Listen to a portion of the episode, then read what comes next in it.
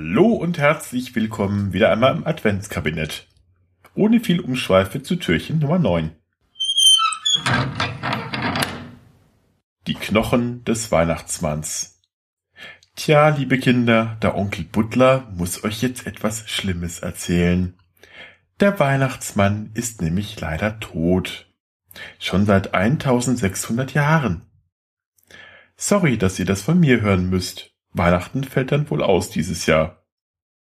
Oh, ich hoffe, ihr lasst das nicht wirklich eure Kinder hören. Der Podcast ist nämlich explicit, eigentlich ab 18. Aber es stimmt, wenn man es genau nimmt, denn der Weihnachtsmann ist tot. Schließlich ist er nichts anderes als der Nikolaus. Und nein, das rote Kostüm stammt nicht von Coca-Cola. Und er hat sich auch nicht von Superman ausgeliehen. Tatsächlich ist die Darstellung des Bischofs von Myra nämlich erst einmal über Jahrhunderte lang die eines Bischofs. Ja, ich weiß, das kommt etwas überraschend. Doch erst seit der Reformation Luthers im 16. Jahrhundert hat sich die Figur des geschenkebringenden Heiligen auf Weihnachten verlagert, so dass er nun fast schon eine vom Nikolaus unabhängige Gestalt geworden ist. Nachdem er im 18. und 19. Jahrhundert noch so ein bisschen wie Väterchen Frost herüberkam, also gekleidet in braune Gewandung und äh, ja so ein bisschen als der Herr des Waldes dargestellt, der den tiefen Wald zieht und Herr der Tiere ist, bekam er dann am Ende des 19. Jahrhunderts ein rot-weißes Gewand. Und erst in den 1930er Jahren nahm sich dann Coca-Cola tatsächlich des Weihnachtsmanns als Koffeinbrausebringer in einem derartigen Werbefeldzug an, dass heute noch viele annehmen, der Brausehersteller aus Atlanta hätte Santa Claus überhaupt erst erfunden. Aber es gab ihn wohl tatsächlich. Er lebte auch nicht am Nordpol, wie auch immer sich das ausgedacht hat, sondern in Myra, dem heutigen Demre, an der türkischen Adria. Würde ich ja ehrlich gesagt auch bevorzugen, wenn ich der Nikolaus wäre. Glaubt man Berichten wie dem des Andreas von Kreta, der um 700 nach Christus lebte, und anderen Chronisten wurde Nikolaus zwischen 170 und 286 nach Christus ähm, geboren und wurde bereits mit 19 ausgerechnet von seinem Onkel, der auch noch Nikolaus hieß, zum Priester geweiht. Danach wurde er wohl Abt eines Klosters in der Nähe von Myra. Nach einer Pilgerreise zum Heiligen Grab in Jerusalem und anderen Pilgerorten im Heiligen Land kehrte er nach Myra zurück und wurde dort um 1317 zum Bischof erhoben.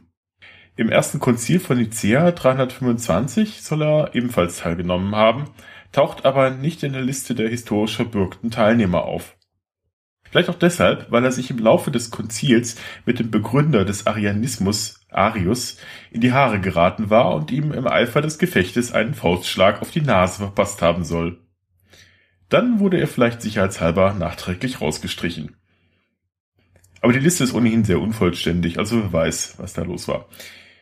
Bekannt ist Nikolaus insbesondere für seine Wundertaten, die ja auch äh, oft und viel erzählt wurden. Allen voran die des armen Mannes, der kein Geld für die Mitgift für seine drei wunderschönen Töchter hat, um sie zu verheiraten, und den Nikolaus nachts heimlich Goldklumpen durchs Fenster wirft. In der kindgerechten Variante wird gerne verschwiegen, dass der Vater ursprünglich plante, die Kinder als Prostituierte anschaffen lassen zu gehen. Und wer die kaputten Fensterscheiben bezahlt hat, erfahren wir natürlich auch nicht. Es gibt eine ganze Menge Wunderberichte über den heiligen Nikolaus, schon deshalb, weil er mit einem ebenfalls als heilig angesehenen Bischof Nikolaus aus dem 6. Jahrhundert verwechselt worden ist und ja letztendlich mit ihm verschmolzen ist. Er hat auch schon früh angefangen. Schon als Säugling habe er an Fastentagen die mütterliche Brust verweigert. Früh übt sich also, was ein Heiliger werden will.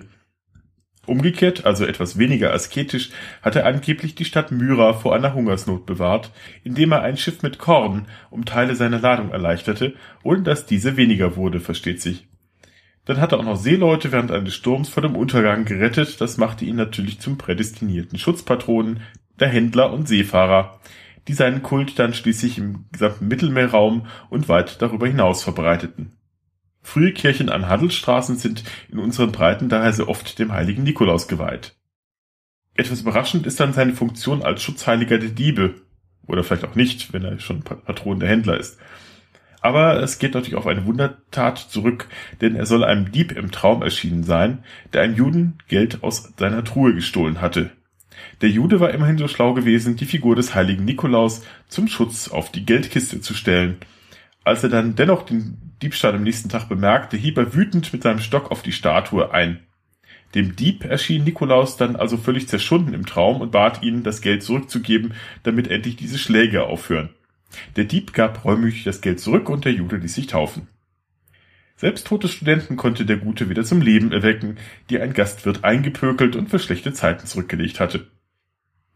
So viel zur Legende. Der tote Bischof erfreute sich dann natürlich einer fast größeren Beliebtheit als der lebendige.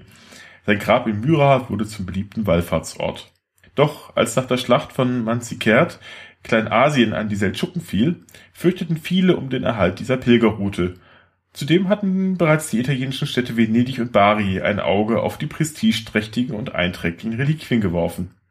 So tauchten im Jahr 1087 eine Gruppe von 47 Kaufleuten aus Bari in Myra auf und begehrten Einlass in die Grabeskirche. Als die dortigen Mönche sie fragten, warum sie denn für einen Kirchenbesuch Waffen dabei hätten, sagten diese, das sei eine Frechheit, so eine Frage zu stellen, wie kämen sie denn überhaupt dazu und überhaupt und man werde ihnen schon zeigen, was eine Hake ist und diese blöden Reliquien nehmen sie jetzt auch zur Strafe mit, sollen die doch mal sehen, was sie davon haben. So oder so ähnlich stelle ich mir das jedenfalls vor. Die Ankunft der Gebeine des Heiligen in Bari wird seither am 9. Mai feierlich begangen. Die Nachfahren der Kaufleute genossen noch jahrhundertelang besondere Ehrungen und Privilegien. Das klingt ein wenig nach Piraterie, aber nach mittelalterlicher Vorstellung war das gar kein Diebstahl, sondern eine notwendige Translation der Gebeine. Hätte der Heilige nämlich etwas dagegen gehabt, hätte er wohl eingegriffen. Aber die Kaufleute aus Bari waren wohl nicht ganz gründlich, denn sie ließen einige wichtige Teile zurück. Vielleicht wollten sie auch nicht zu verwegen sein oder äh, zu gemein gegenüber den Mönchen in Myra. Das machten sich aber wiederum die Venezianer während des ersten Kreuzzugs zunutze und nahmen, wo sie schon mal da waren, die liegen gelassenen Reste der Knochen gleich mit nach Hause. Allerdings waren diese dann nicht so wundertätig wie die in Bari, denn dort fließt noch heute regelmäßig ein halber Liter heiliges Öl, wie es heißt, aus den Knochen, das bis heute feierlich an jedem 6. Dezember in einem Fläschchen gesammelt wird. Ein Wunder, sagen die einen, Kondenswasser sagen die anderen. Im Jahr 2009 kündigte die türkische Regierung an, sie werde die Gebeine nun offiziell von der italienischen Regierung zurückfordern. Denn der Heilige wolle natürlich in seiner Bischofsstadt begraben sein, wo er ja unrechtmäßig geraubt worden sei. In einem zu 99 Prozent muslimischen Land ist das wohl weniger eine Glaubensfrage als eine der finanziellen und touristischen Beweggründe, denn die Besucher des leeren Grabes, das bis heute noch immer das Loch aufweist, das die Barinesen vor über 900 Jahren reingeschlagen haben, zeigen sich von der Abwesenheit des Bischofs wohl etwas enttäuscht. Übrigens scheinen die Knochen in Bari und in Venedig tatsächlich zusammenzugehören. Als 1953 am Grab in Bari Renovierungsarbeiten durchgeführt wurden, durfte der Anatomieprofessor Luigi Martino kurz die Gebeine fotografieren und vermessen. 40 Jahre später erhielt er auch die Erlaubnis, die Knochen in Venedig in Augenschein zu nehmen und schloss aus seinen Untersuchungen, dass es sich um die Bestandteile ein und desselben Skeletts handle. Demzufolge handelt es sich um einen knapp 1,50 Meter großen Mann, der etwa im Alter von 70 Jahren gestorben war. Wiederum ein Jahrzehnt später, im Jahr 2005 nämlich, dienten diese Maße und Fotos im Rahmen einer BBC-Dokumentation zur Rekonstruktion seines Gesichtes an der Universität in Manchester. Demzufolge hatten sich die Ereignisse beim Konzil in Nicea dann doch ein bisschen anders abgespielt, als die Chronisten berichteten, denn auch Santa Claus hatte eine gebrochene Nase